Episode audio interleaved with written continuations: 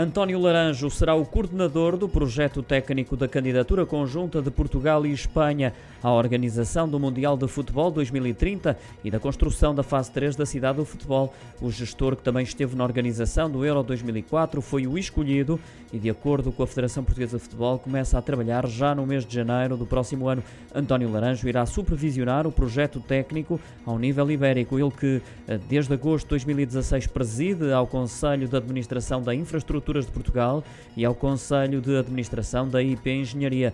Em declarações divulgadas pela Federação Portuguesa de Futebol, António Laranjo manifestou-se muito orgulhoso e entusiasmado com este desafio. Já Fernando Gomes, presidente da FPF, considera que o gestor será uma mais-valia por ser uma candidatura ibérica. A escolha também já mereceu a reação de Luís Robiales, presidente da Real Federação Espanhola de Futebol, que destacou a experiência de António Laranjo será essencial para que a candidatura conjunta seja mais forte.